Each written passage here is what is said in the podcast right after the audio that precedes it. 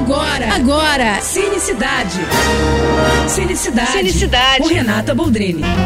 Oferecimento Telecine, seu momento cinema.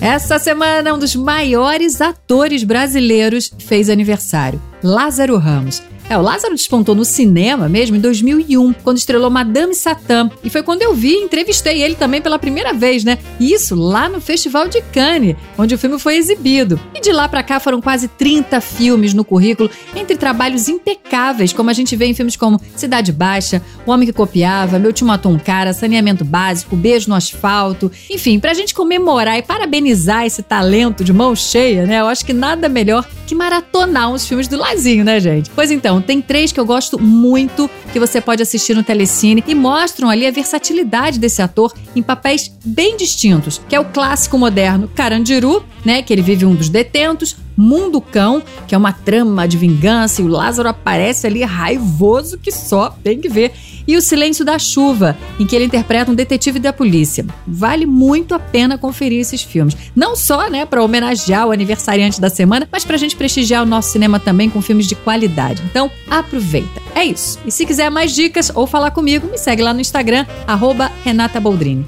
Tô indo, mas eu volto. Sou Renata Boldrini com as notícias do cinema. Você acabou de ouvir Cinecidade. Cinecidade. Com Renata Boldrini. Oferecimento Telecine, seu momento cinema.